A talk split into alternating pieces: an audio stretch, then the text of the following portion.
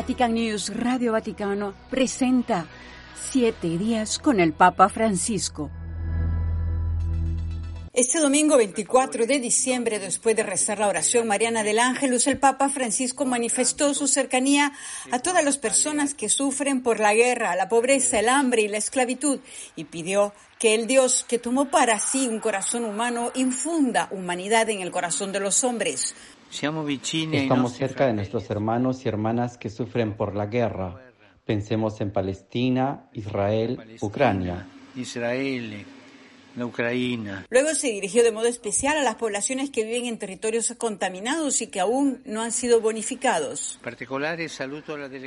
Saludo a la delegación de ciudadanos italianos que viven en territorios oficialmente reconocidos como altamente contaminados y que desde hace tiempo esperan su limpieza. Expreso solidaridad con estas poblaciones y espero que su voz sea escuchada. Siempre el domingo el Santo Padre presidió la Santa Misa de Nochebuena y Natividad del Señor en la Basílica de San Pedro. En su homilía, el Papa dijo que nuestro corazón esta noche está en Belén, donde el príncipe de la paz sigue siendo rechazado por la lógica perdedora de la guerra.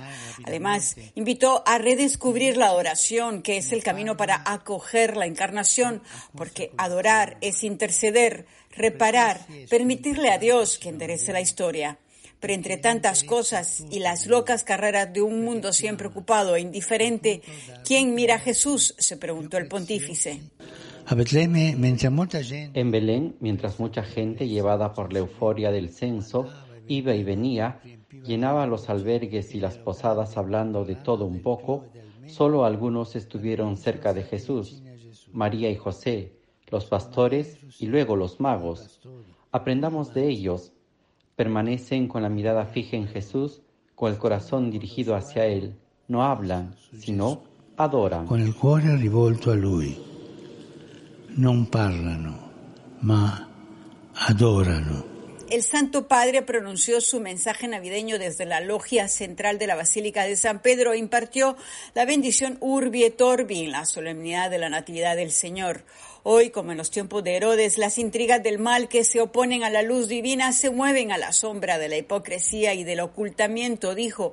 ¿Cuántas masacres debidas a las armas ocurren en un silencio ensordecedor a escondida de todos? La gente que no quiere armas sino pan, que le cuesta seguir adelante y pide paz, ignora cuántos fondos públicos se destinan a los armamentos y sin embargo deberían saberlo. Su santidad imploró que se hable sobre esto, que se escriba sobre esto para que se conozcan los intereses y los beneficios que mueven los hilos de la guerra que no se siga alimentando la violencia y el odio, sino que se encuentre una solución a la cuestión palestina por medio de un diálogo sincero y perseverante entre las partes, dijo Francisco, sostenido por una fuerte voluntad política y el apoyo de la comunidad internacional. Otro pensamiento fue dirigido a la población de la martirizada Siria, como también a la de Yemen, que sigue sufriendo. También pensó en el querido pueblo libanés y rogó para que pueda recuperar pronto la estabilidad política y social con los ojos fijos en el niño Jesús, el Papa imploró la paz para Ucrania. Renovemos, dijo, nuestra cercanía espiritual y humana a su martirizado pueblo para que a través del sostén de cada uno de nosotros siente el amor de Dios en lo concreto, exhortó. Al pedir la paz definitiva entre Armenia y Azerbaiyán, solicitó que la favorezcan la prosecución de las iniciativas humanitarias, el regreso de los desplazados a sus hogares de manera legal y segura y el respeto mutuo de las tradiciones religiosas y de los lugares de culto de cada comunidad.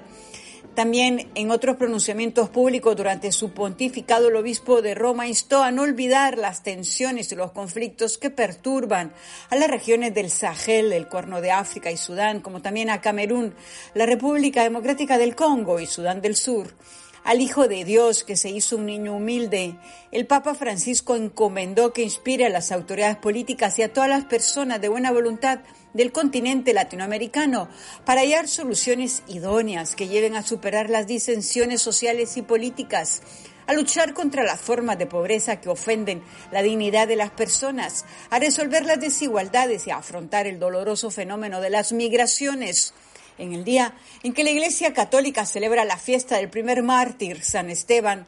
El pontífice recuerda a los miles de personas que son perseguidas en el mundo por testimoniar a Jesús Hoy, dos mil años después, siguen habiendo quienes sufren y mueren por dar testimonio de Jesús, mientras el mundo se ríe de ellos y predica otra cosa.